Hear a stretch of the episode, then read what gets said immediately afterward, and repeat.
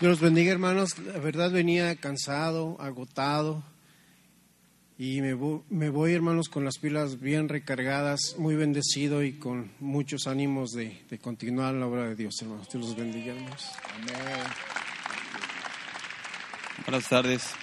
Pues yo me vengo feliz, me siento totalmente perdonado por Dios y con muchas ganas de seguir adelante en Él. Y para el próximo, pero voy a venir como, como servidor. ¿Ok? Hola, buenas.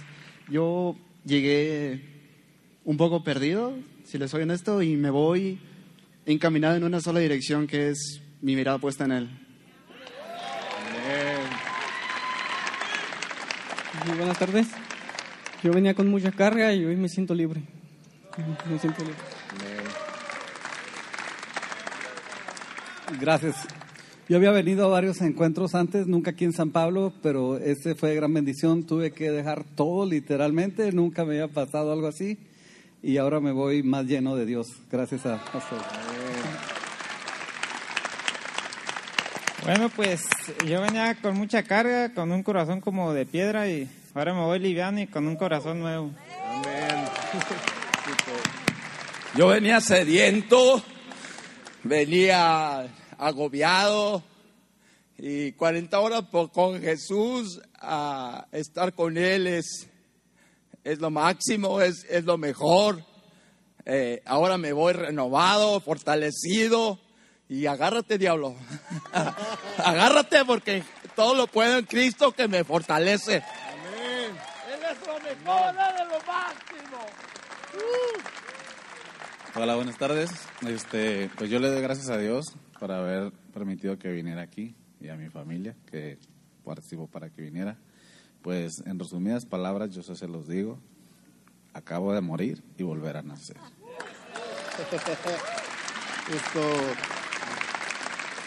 Hola, buenas tardes, me llamo Mario Alberto y yo venía muy perturbado, pero empecé a orar a, Dios porque realmente no creí poder estar en el evento porque me surgieron muchos contratiempos, pero clamé tan fuerte su Espíritu Santo que ahora me arrancó de, sobre todas las cosas y me dio una vida nueva y esa es la vida que ahora quiero tener. Y me siento muy bendecido, muy fortalecido, esas cargas están sepultadas y ya me siento hombre libre.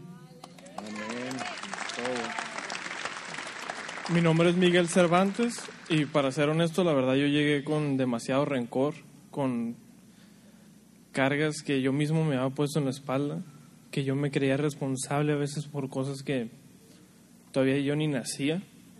Y ahorita ya me doy cuenta, gracias a todo lo que aprendí, todo lo que platicamos, cómo fluyó demasiada gracia entre todos nosotros, a pesar de ser hombres, a pesar de batallar para expresar nuestras nuestros sentimientos. Dios tocó a cada uno de manera especial y no puedo decir que a mí me tocó más porque a todos nos repartió bien. Bueno, pues yo como quien dice, pues vine, es más, ni quería venir, ¿ah? Bueno, sí quería, pues, pero yo prefería hacer otras cosas, pues, pero pero mi tío pues me estuvo insistiendo, insistiendo. Yo le decía, no, tío, pero es que quiero ir acá no, pero es que ve, mi mamá también, no, ve, yo prefiero que vayas allá y así. Y pues, en pocas palabras, yo venía eh, un poco confuso, quería aclarar unas dudas que tenía eh, y pues fue de gran bendición pues estar aquí porque el Señor me enseñó a perdonar y, y pues fue muy bonito convivir con todos mis compañeros. Eh, con el que fue a la rumorosa y regresó, que traía tráiler y no sé qué. Y Dios les bendiga.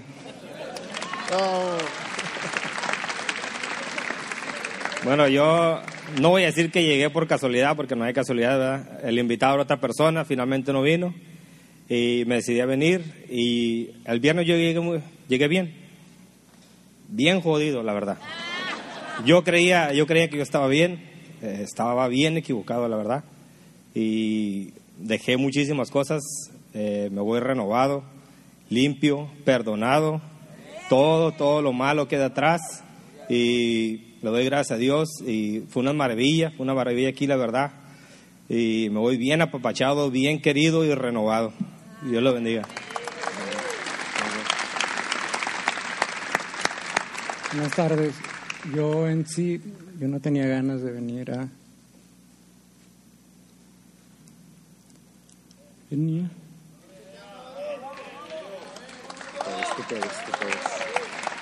Yo venía con coraje, con odio, conmigo mismo, con Dios, con mi pareja. ah. Y solamente Dios sabe por qué. ah. Yo en sí, pues voy más liviano, voy con una seguridad que Dios existe, ah, que Dios es el que está delante de mí. ah, y aquellas personas que, que no han venido, pues se los recomiendo, sales muy bien y le doy gracias a Dios y a ustedes.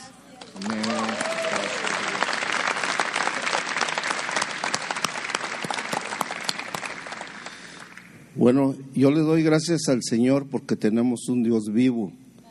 Y le doy gracias a la iglesia y a todos los que nos ayudaron, a los pastores, a todos porque eh, nos dieron nos dieron armas para seguir luchando, ser unos buenos padres.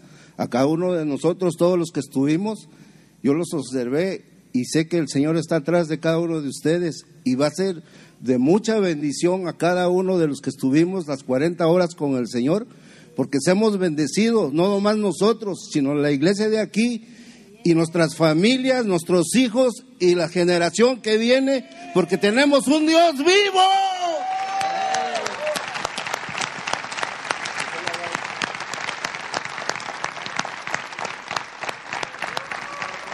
Me gusta mucho.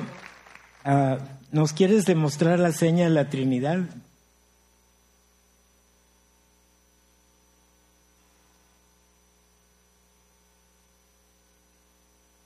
Padre, Hijo, Espíritu Santo, y los tres son uno.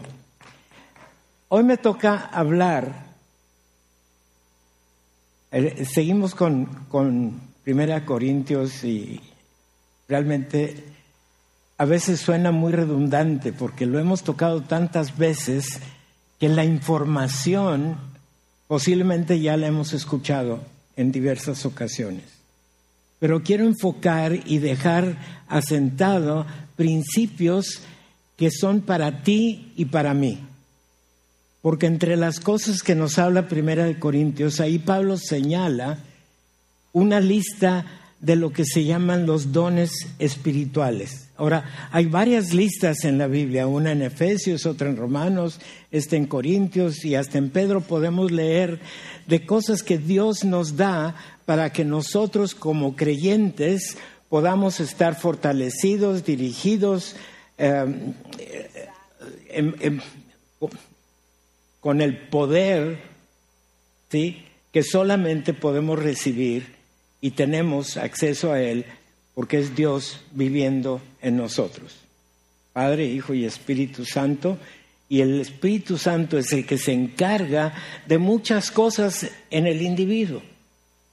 Y aprendíamos que el Espíritu Santo, a diferencia de lo que mucha gente pi- piensa, porque luego dicen, no, el Espíritu Santo, a, veces se me acercó una persona el otro día que estaba molesta conmigo y me dice, que el Espíritu Santo te redarguya.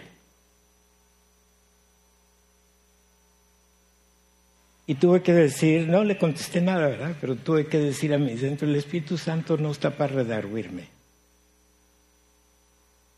Él tiene otra tarea. Él me consuela, Él me anima, Él me impulsa, Él me lleva a toda verdad. Él me da testimonio a mi espíritu que soy hijo de Dios.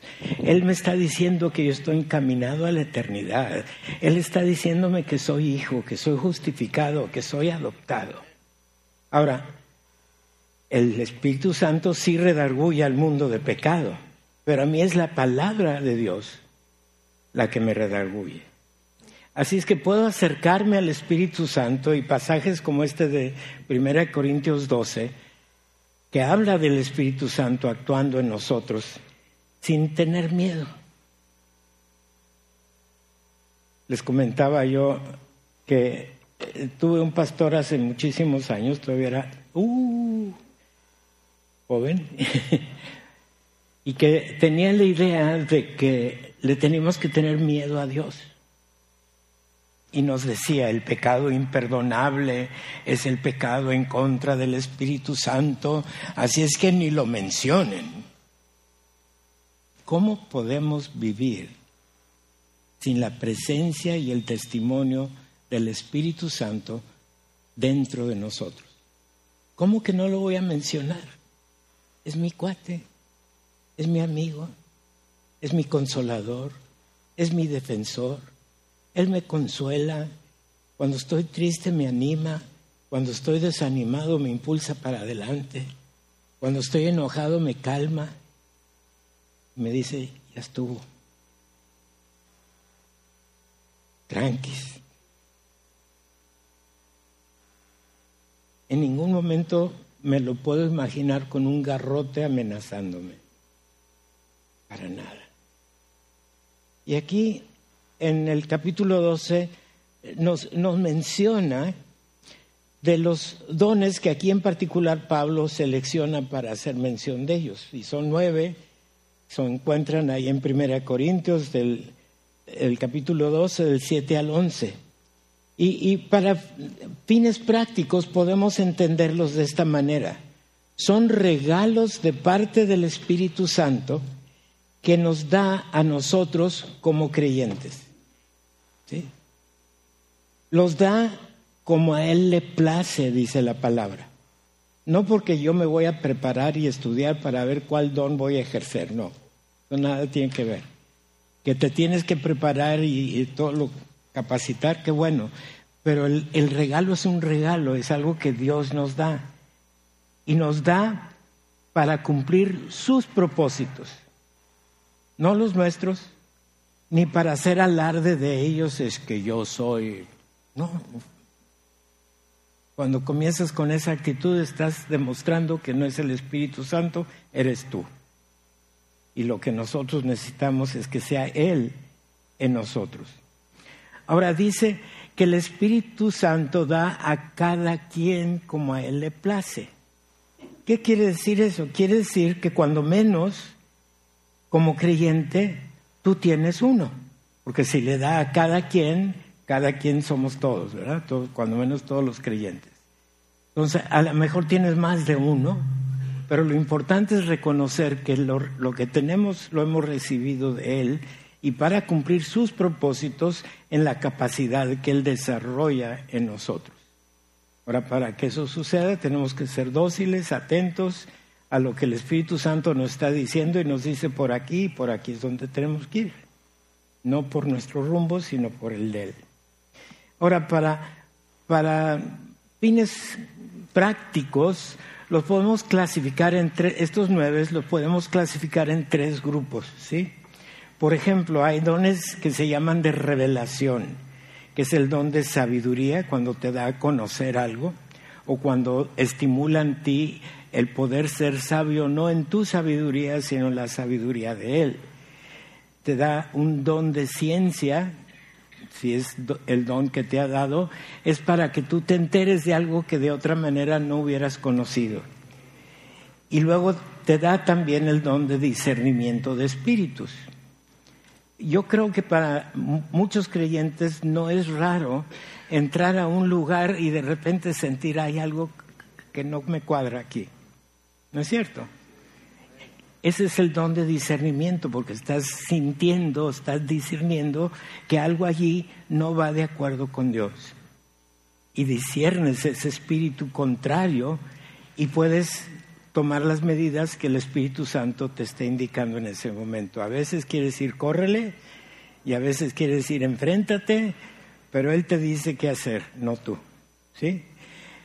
El segundo eh, grupo se llaman los dones de poder, que es el don de fe, ¿sí? Eh, porque la fe no es tuya, ¿sí? Tú no llegaste al Señor con fe porque te las averiguaste de cómo llegar allí. Es el Señor que puso la fe en ti porque aun cuando, cuando enumera el fruto del Espíritu Santo, parte del fruto del Espíritu Santo en ti como creyente es la fe. Y en Efesios nos vuelve a recordar que es un don de Dios. O sea, seguimos en este don de poder. Este poder nos capacita a entrar en una relación personal e íntima con Dios por medio de la fe. Y ayer Pablo en Romanos 1.17, el justo por la fe vivirá. No tenemos otra manera de realmente vivir y disfrutar la presencia de Dios en nosotros más que a, través de la fe. No hay otra fuente que nos acerque a Dios. Y luego por medio de la fe podemos ser llamados por el Espíritu a ser el instrumento para orar por una persona que estuviera enferma y ver que el Espíritu Santo viene y la sana. Cuidado con los que dicen es que yo tengo el don de sanidad y yo sano. No, tú no sanas. El que sana es Dios. ¿Sí? Y nada más Dios.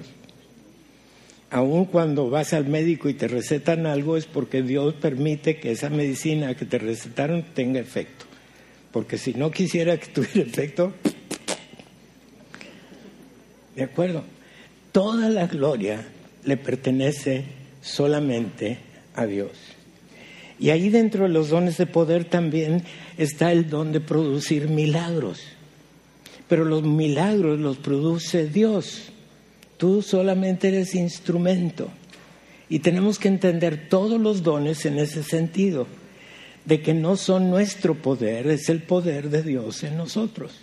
Y por eso es necesario estar conectados con Él para ser canal de ese poder.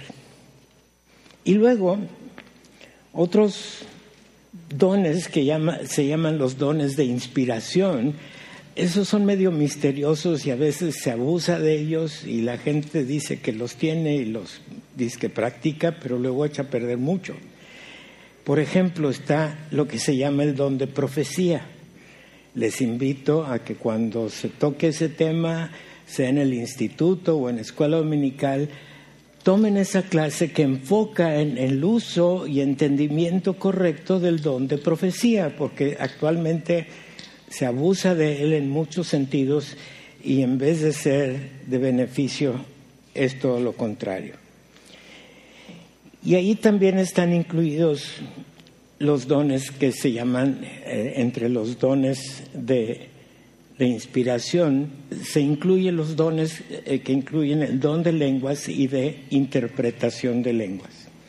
Ahora yo entiendo, al estar estudiando la palabra de Dios, que todo creyente, y atiendan muy bien lo que voy a decir porque no quiero que se malentienda, todo creyente tiene la capacidad de hablar en lenguas. Porque las lenguas pueden funcionar de dos formas. Las lenguas, cuando son de aplicación personal, son para mi beneficio. Yo puedo estar solo en mi recámara hablando con Dios y de repente puedo utilizar las lenguas cuando ya mi vocabulario en español se me acabó. Y comienzo a hablar con Él en lenguas que solamente Él entiende porque ni yo las entiendo. ¿De acuerdo? Y hay el don de lenguas cuando el Señor escoge a una persona para transmitir un mensaje a los que están presentes, sea la iglesia o sea el grupo, o sea donde Él quiera. Pero ese don, cuando se practica, requiere el otro, que se llama interpretación de lenguas. Y si no hay la interpretación, más vale que te calles. ¿Sí? ¿Quedó claro? Entonces, enumerados, esos son los diferentes propósitos y diferentes clasificaciones de esto que podemos estudiar. Y tenemos que aprender cómo es que funcionan los dones espirituales. ¿sí? Los, los dones espirituales se refiere a todo aquella capacidad que hemos recibido de parte de Dios por pura gracia, porque no merecemos nada de esto, nos lo da por, porque quiere y porque nos ama y porque tiene fe de que los vamos a usar bien y que van a ser de provecho. Pero yo no puedo ir a la universidad a estudiar para recibir el don de lenguas, por ejemplo.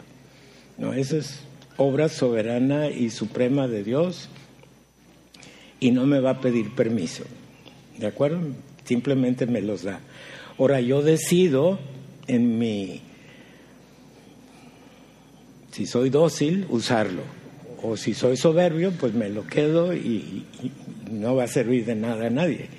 Pero Él me los da. Son una forma en que Él administra a través del creyente aquello que Él quiere dar a otros. Porque los dones los tenemos, insisto, no para un beneficio personal, los tenemos para ministrar lo que Dios quiere ministrarle a los demás. De paso me beneficia porque siendo instrumento me voy a sentir, wow, Dios me está usando, pero que no se te suba. ¿Sí? Porque no pasas de ser instrumento. El poder viene de Él. Entonces, la, la, administración del, del don es cómo o cuál es la manera en que cada uno sirve a los demás por medio del Espíritu Santo actuando en ti y es para beneficio y edificación de otros, particularmente de la iglesia. Y luego también hablan de las operaciones en los dones y se refiere al resultado que tiene la manera en que tú administraste. O sea, opera cuando eres dócil, cuando sigues las instrucciones, te prestas a hacer lo que el Señor te está diciendo que hagas y lo haces en el momento que Él dice que lo, que lo hagas. ¿sí? Pero todo redunda a entender que es poder de Él, nada más. ¿sí? No tuyo. Y el propósito es edificar al cuerpo de Cristo. ¿Qué quiere decir edificar? Otra manera de decir es construir. Hemos estudiado que, que hay un fundamento, que hay un solo fundamento que es Jesús. Y luego ahí en, en, el capítulo 3 de Corintios nos habla de que nosotros sobre el fundamento podemos construir. Y eso es lo que nos toca a nosotros. ¿sí? Ahora podemos, dice ahí en Corintios, que podemos construir con oro, plata, piedras preciosas o madera, heno u hojarasca. Y que todo lo que construyamos se va a poner a prueba por fuego y lo que el fuego permita que permanezca, o sea, oro, plata, piedras preciosas, no las afecta el, fuego y va a permanecer y vamos a recibir recompensa. Ahora esa recompensa le puedes llamar el galardón o es asunto de Dios que, este, que es lo que te va a dar si construyes bien. Y sigue diciendo que si construyes con madera en hojarasca, el, el pruebo va a quemar eso y se te va a acabar. Tú sufrirás pérdida. Si bien dice al final del pasaje que tú vas a ser salvo, pero como de panzazo, ¿verdad? Todo lo que hiciste pensando que iba a ser para wow, se quemó. ¿Sí? Pero entendemos que hay este propósito de los dones, que es para edificación del cuerpo de Cristo, es para satisfacer necesidades específicas, ¿sí? No es nada más para hacer alarde del don, es porque hay una necesidad y el Espíritu Santo viene y dice, hey, haz esto para esto, porque hay una necesidad ahí que tú la tienes que cubrir porque te voy a usar como instrumento. ¿sí? Y ahí es donde tenemos que ser dóciles. Y luego también en, el pasaje, en otros pasajes que habla de los dones, dice que cuando los dones están en operación, muchas veces sirve para convencer a los incrédulos. A veces los incrédulos le quieren armar explicaciones a los milagros. Leía yo un artículo la otra vez eh, que quería explicar de cómo los israelitas lograron cruzar el Mar Rojo. ¿sí? Sabemos que fue un milagro de Dios, ¿verdad? Que Dios apartó las aguas y pasaron como en seco. Bueno, este artículo decía que se habían descubierto en el Mar Rojo que cuando bajaba la marea salían como unos pequeños montículos y que entonces el pueblo de Israel había podido pasar de montículo a montículo a montículo. Eran tres millones de personas. ¿Cuánto tiempo hubieran tardado en pasar de montículo a montículo? Es absurdo.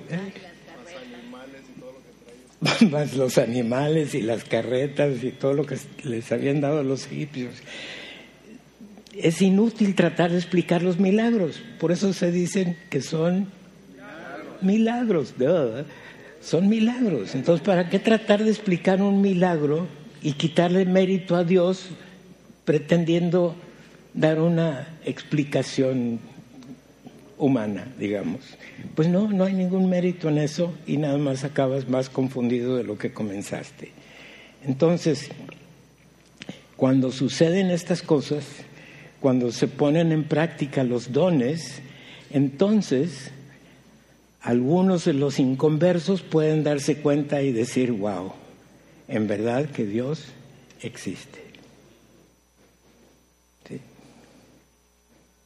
Ahora, tenemos que tener en cuenta que también tenemos otras cosas que también Dios nos da.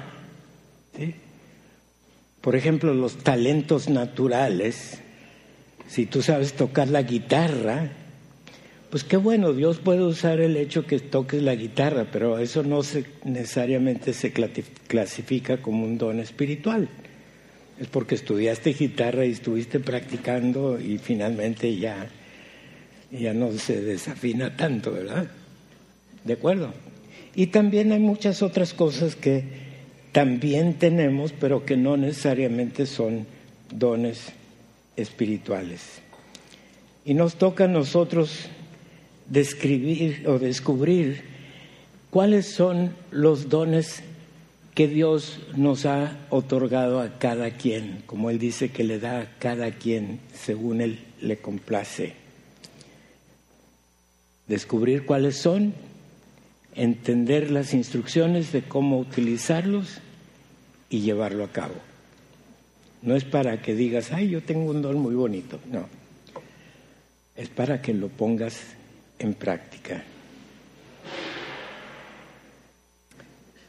Y eso habla de que somos administradores, somos mayordomos de todos los regalos que Dios nos da significa que hemos de saber cómo administrar lo que Dios nos ha dado, cómo administrar los regalos que Él nos da, para no nada más meterlos en la caja fuerte, sino que sean de utilidad. Y ahí están los talentos, los recursos, los dones espirituales, las administraciones y todo lo demás que está a nuestro alcance. Así es que pregúntale al Señor, ¿Cuál es? ¿Cómo quieres que lo use? ¿Y cuándo quieres que lo use? Di conmigo, ¿cuál es? ¿Cómo quieres que lo use? ¿Y cuándo quieres que lo use? Cada uno de ustedes como creyente ya tiene cuando menos uno. Aprovechelo, aprenda a utilizarlo que sea para edificación del cuerpo de Cristo y para la gloria de Dios. Que Dios los bendiga. a mí me tocó una Colombia de los ochentas, Pablo Escobar, ustedes recuerdan eh, la violencia que había, mi papá eh, militar, y había un, un precio por la cabeza de todo militar. Si ellos estaban en uniforme, Pablo pagaba mm, mil dólares al sicario que los asesinara eh, en uniforme y 500 dólares si, si estaban de civil.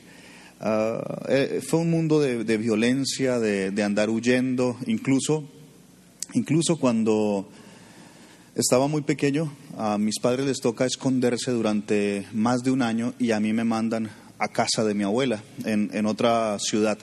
Y cuando yo llego allá, ah, mi abuela me llevaba fin de semana tras fin de semana a, la iglesia. Y allá aprendí muchos, muchos versículos de memoria. Y la Biblia dice Instruye al niño en su camino para cuando fuere viejo no lo abandone. Y entonces eh, la tragedia golpea a tu, a tu puerta, a la, a- a la casa de tu hogar, porque un día eh, tu padre te invita para que compartan juntos un domingo y tú le estás llevando una limonada y algo ocurre. Cuéntanos. Ah, sí, la, la tragedia go- golpea. Vino un sicario. Ah, mientras yo le estaba pasando una limonada a mi papá, estábamos a, a más o menos esta distancia, yo le estaba pasando la, la jarrita y, y el sicario empieza a disparar. Y en el cuerpo de mi padre impactan cinco, cinco balas y cuatro otras eh, quedan cerca de donde yo estaba. Ah, es, es- fue un momento muy difícil. Yo tenía casi 13 años. Ah, a partir de ese momento empecé a ver la vida como si, como si estuviera viviendo horas extras, como que ya yo debía haber muerto ese día. Y, y para mí la vida no tenía sentido a partir de ese momento. Cuando, cuando la tragedia golpea nuestras vidas como hijos de Dios, como cristianos, eh, la, la palabra de Dios dice que eh, el Señor es nuestro pastor y nada nos faltará. Pero Él nunca nos prometió que no pasaríamos por el valle de la sombra, de la muerte, del dolor. Lo que sí nos prometió es que a diferencia de, de los que no creen en el Señor, eh, nosotros no, ten- no tenemos por qué tener temor. Dicen, aunque ande en valle de sombra de muerte, no temeré mal alguno porque tú estarás conmigo. Tu vara y tu callado me infunden aliento. Y esa es la diferencia de nosotros. Aun cuando hay una muerte, dice la Biblia, llora, pero no llores como aquellos que no tienen esperanza. Amén. Nosotros lloramos y nos entristecemos, pero tenemos la seguridad de, de la resurrección en Cristo Jesús. Eh, tu madre no tenía esta esperanza. Así que, ¿cómo confronta ella esta realidad ahora de ser una madre joven con un solo hijo y ahora pierde a su esposo, al amor de su vida? No, pues en, en- en su desesperación, en su frustración, ah, entra en depresión. Y todas las noches tenía que estar bebiendo alcohol para poder, para poder conciliar el sueño. Así que viene un día y como habían tantas armas de fuego en mi casa, ella toma una bala, la mete en, en una pistola y empieza a jugar ruleta rusa. ¿Saben lo que es ruleta rusa? verdad? Ah, yo me acerco a ella y le, y le digo que no voy a ver, no voy a verla a ella muerta. Ah, me voy de la casa. Lo que quiero decirles es que tiempo después mi madre conoce el evangelio de salvación y se hace cristiana. Pero yo ya había mucho tiempo dejado de, de- verla. Ah, la vida me sonríe. Alguien me dice, oye, me encantaría que tú pudieras ac- eh, trabajar con nosotros en, en una, en una agencia de extras para televisión y, y a mí me agradó porque ah, ustedes saben lo que es ser un actor, ¿verdad? Y yo siempre lo creo. Actuar es representar un personaje, pero prestándole mi cuerpo. Sigo siendo yo, pero le presto mi cuerpo. Ahora, ah, para mí no hay mejor actor que Paulo, el que escribió las, las epístolas. Pablo decía, imítenme a mí como yo soy imitador de Cristo. Es Ya decir, no vivo yo, más vive Cristo en mí. Exacto. O sea que Ah, aquí son puros actores. De la yo, esperaría, esperaría que fueran buenos actores. El actor no hace que está feliz, él, él está feliz. Y, y el actor no hace que se pone bravo, él se pone bravo de verdad, ¿verdad? Yo quiero que cuando la gente en la calle los mira a ustedes digan, ay, esta persona es diferente. Y no como esos cristianos que son medio mundanos que dicen, parece que, que fuera cristiano, pero no, míranla las que anda. Yo esperaría que fuéramos así, actores de Cristo, pero representando ese personaje de verdad. A mí no me gustó mucho la- el personaje de Freddy Jiménez porque venía con mucha carga emocional, con muchos vacíos que tenía en mi vida. Y ah, me meto a la actuación, empiezo a actuar, me va muy bien y viene la fama, viene el reconocimiento, el dinero, vienen los placeres. Pero al terminar la jornada, cuando llegaba a casa, estaba nuevamente enfrentándome a mi realidad y es que vivía vacío. Tengo una teoría y es que somos seres creados perfectos con un defecto de fábrica. ¿Lo sabían? Y yo no sé si muchas veces has llegado a tu casa y dices, ¿por qué rayos nací? O, sientes que algo te falta o como que no estás lleno. ¿Lo has sentido alguna vez? Como que sientes que, que, que algo está haciendo falta, como que no te sientes pleno. ¿Te ha pasado? ¿Te ha pasado algo? Ese es el defecto del que hablo. Ese defecto lo puso el Señor porque Él necesita que tú sientas ese vacío para, para que Él lo llene. Y yo digo, el vacío del ser humano tiene la medida exacta de Jesús. Yo no sabía que ese vacío que yo tenía se podía llenar con Cristo. Entonces empecé a llenarlo con, con- con mujeres, con droga, con amigos, con fiesta. Fama. Y, y la fama. Pero, pero lo, sentía, lo sentía nuevamente al llegar a mi casa. Hasta que un día mi novia queda en embarazo y me dice, Freddy, vamos a tener un bebé. Y yo inmediatamente sentí el primer llamado de Dios cuando me, me recordó en mi mente, herencia de Jehová, ayúdeme, son los hijos. Dije, pero ¿cómo Dios me va a dar herencia a mí cuando yo tengo estas manos tan cochinas, tan contaminadas? Y, y bueno, ahí empezó lo bueno. Tu hija se enferma, de hecho, la, era una bebé, y Dios te habla de, de muchas maneras, te está llamando. Tú dices que Dios eh, nos llama de dos maneras. ¿Cuáles son? Siempre he pensado que Dios lo llama a uno o con un suave susurro o con un ladrillazo.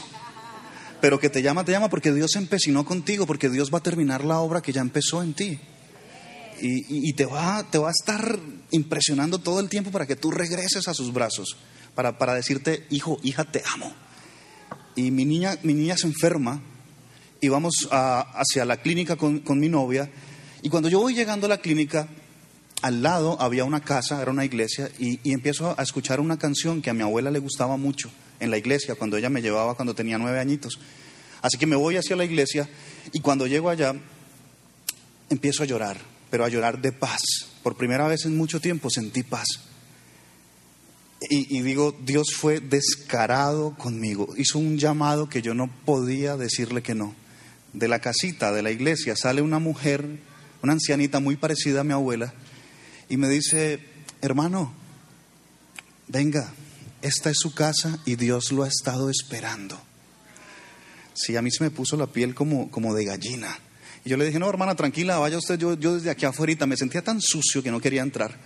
Pero me fui hacia, hacia la clínica, estaba llorando todavía, pero, pero de emoción, de paz, una paz que yo no, no había experimentado hace mucho, pero, pero que no conocía. Y la Biblia me dice que la paz que da el Señor sobrepasa.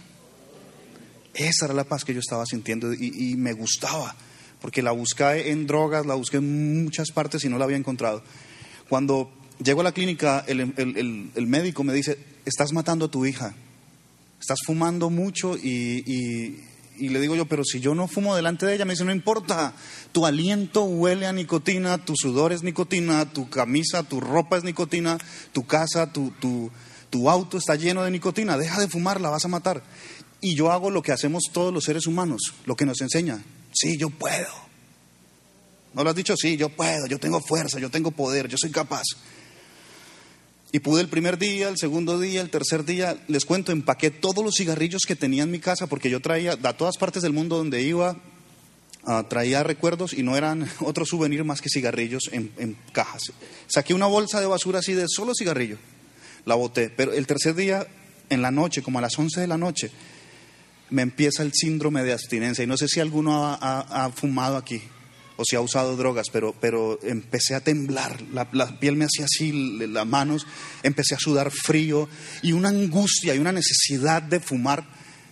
Me levanté y me fui a buscar cigarrillos, pero ya los había botado todos, así que me fui hacia el carro y en el carro tenía una cajetilla y empecé a fumar. Y con el que se me estaba apagando, prendía el otro, y prendía el otro, y prendía el otro. Me fumé toda la cajetilla. Y ya tenía paz. Ya había llenado ese vacío de ansiedad que tenía. Cuando entro a la- al apartamento, abro la puerta, lo primero que siento es ese olor de bebé. Ustedes han tenido bebés en su casa, ¿verdad? Y saben a lo que huele un bebé.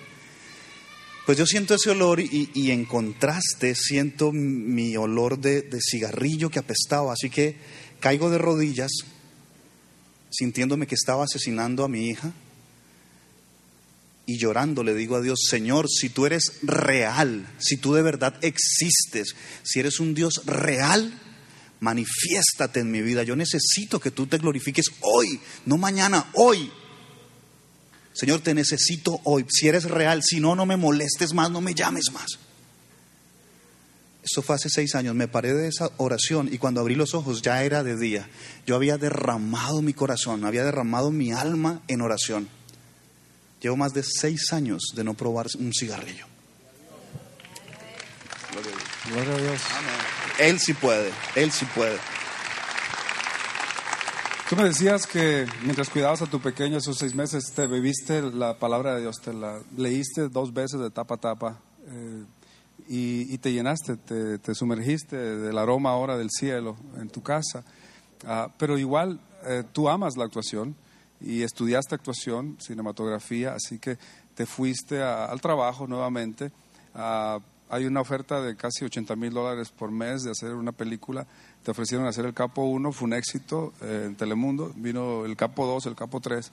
Pero ahora tú, eh, hay, hay algo que ocurre dentro de ese momento donde estabas haciendo la audición, eh, eh, donde se requiere que hagas el personaje de alguien violento.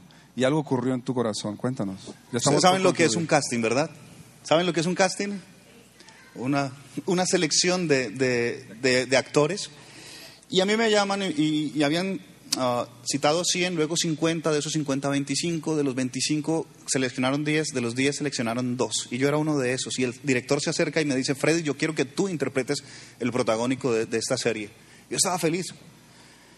Y fuimos a la, a la productora, entramos y me dice, mira, este está tu libreto. Yo estaba feliz, yo dije, Señor, gracias, es- esto es para mí. Cuando leo el libreto, decía que era un hombre violento y la escena tenía que decirle unas palabrotas así de este calibre a mi compañero en escena y, golpearlo y enfurecerme con él. Y como les dije, la actuación no es hacer que, es hacer de verdad. Cuentan 5, 4, 3, 2, grabando, y yo le digo, mira, eres un miserable. En ese momento yo sentí que el Espíritu de Dios se apartó de mí. Y yo ya venía pasando tiempo de calidad con Cristo. Yo ya venía teniendo eh, en el secreto de mi habitación momentos de intimidad con Dios. Y sentir que, que el Espíritu de Dios se iba de mí fue como, como me imagino lo que sintió Adán y Eva cuando pecaron, que se quedaron, yo me sentí desnudo. Me quedo mirando al director y le digo, Señor, ¿usted sabe contar? Sí, claro, pues conmigo no cuente, me voy. Salí de la productora y le dije, Señor, a partir de este momento yo soy tu responsabilidad porque yo no vuelvo a actuar eh, eh, dando mensajes basura a la gente. Haz conmigo lo que quieras. Y pues ahora mire, me ando predicando la palabra del Señor. Gloria a Dios, amén. Freddy no es un, no es un, no es un pastor, no es un teólogo, pero ha recibido directamente de Dios inspiración, este, entrenamiento, y él viaja por diferentes lugares. Eh, estuvimos juntos hace poco en, Mérida, Yucatán, predicando sobre el suicidio. Hay mucho en la historia de él, pero repito, por el tiempo no podemos entrar en detalle.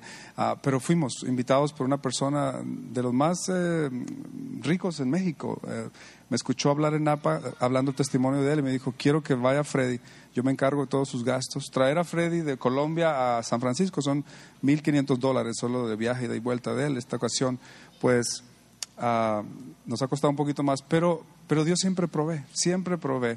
Eh, Freddy le dio la espalda a, a la actuación, a ese mundo de farándula vacío, se llenó del Señor y, y su esposa, que era una modelo colombiana, le dijo, mira, yo me enamoré del actor, del famoso, del glamour, y se me acabó el amor cuando se te acabó todo, el glamour, las casas, los carros, las motos, el dinero, y lo abandonó, llevándose a su hija pequeña. Y, y el Señor dice, no hay nadie que haya dejado cualquier cosa por causa de mí, que yo no se lo vaya a regresar. ¿Cuántas veces?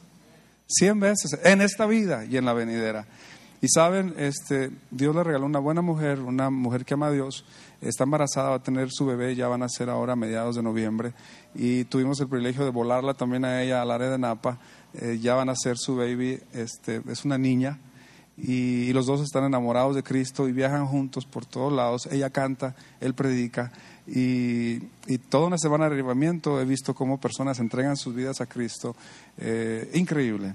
Así que, pues yo lo invité, le dije, acompáñame. Eh, tengo mi buen amigo este Pedro Arce, que quiero que pase el piano y con- nos pedimos con una canción Ah, yo le dije, mira, yo ya me gasté mucho en, en- todo esto, pero traigo mi música y se la voy a dejar disponible a los hermanos y lo que saquemos de ahí es tu ofrenda de amor. Así que siéntase libre de pasar al final, recoger un disco y eso va para el ministerio de Freddy. Esa es mi contribución al darle mi música y usted a comprar la mía para que se haga un círculo así. ¿Qué les parece? ¿Está bien? Así que muchas gracias, Freddy. Dios te bendiga, Dios te guarde. Eh, 15 minutos. Dios les bendiga. Muchas gracias. Gracias. Déjame agarrar este.